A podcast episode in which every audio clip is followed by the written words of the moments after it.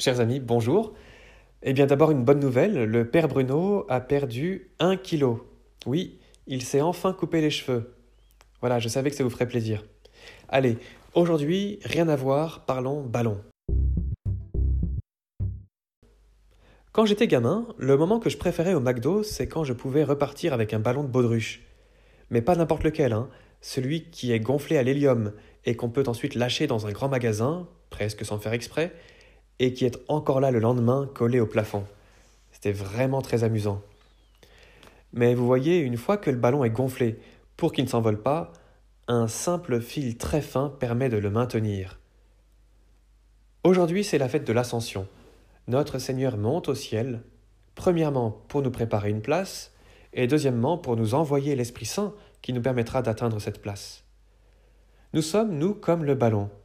Pour élever nos âmes, nous avons besoin que l'Esprit Saint habite en nous. Lorsque nous commettons un péché mortel, c'est comme lorsque le ballon éclate. On perd la grâce, on perd la présence de l'Esprit qui nous sanctifie. Et c'est par le moyen de la confession de nos péchés que nous retrouvons cette grâce.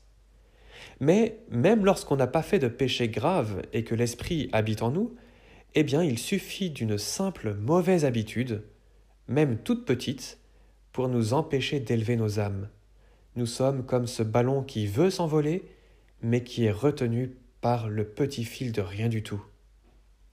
Ça peut être n'importe quoi. Allez, je vous fais une toute petite liste de mauvaises habitudes. Se coucher tard pour rien, être collé à son téléphone portable, les achats compulsifs, arriver en retard, manger n'importe quand, S'endormir devant la télé, entretenir la rancune, se regarder devant la glace et dans les vitrines 48 fois par jour, mettre dans son bol le lait avant les céréales, euh, faire ses petits commentaires intérieurs sur les gens, repartir avec le stylo du collègue, couper la parole, remettre les choses à demain, ne pas tenir sa parole, râler, regarder son portable quand quelqu'un nous parle, etc., etc. Quel dommage. Bon, pour les céréales, c'est une blague, hein. Et si aujourd'hui vous décidiez tout simplement de vous couper d'une mauvaise habitude Vous n'allez peut-être pas y arriver tout de suite, mais dans un premier temps, vous pouvez au moins le décider. Peut-être même qu'il y a plusieurs fils à couper et que vous n'êtes pas très motivé. Pensez alors à la place que le Christ vous a si chèrement acquise et qu'il est en train de préparer pour vous en ce jour, et tâchez de vouloir, de vouloir vraiment cette place plus que tout au monde. Puis, chassez la pensée qui vous fait croire que ce fil n'est pas si grave. Parce qu'on n'est pas sur cette terre simplement pour éviter le pas grave. On est là pour viser le plus haut. Enfin, persévérez.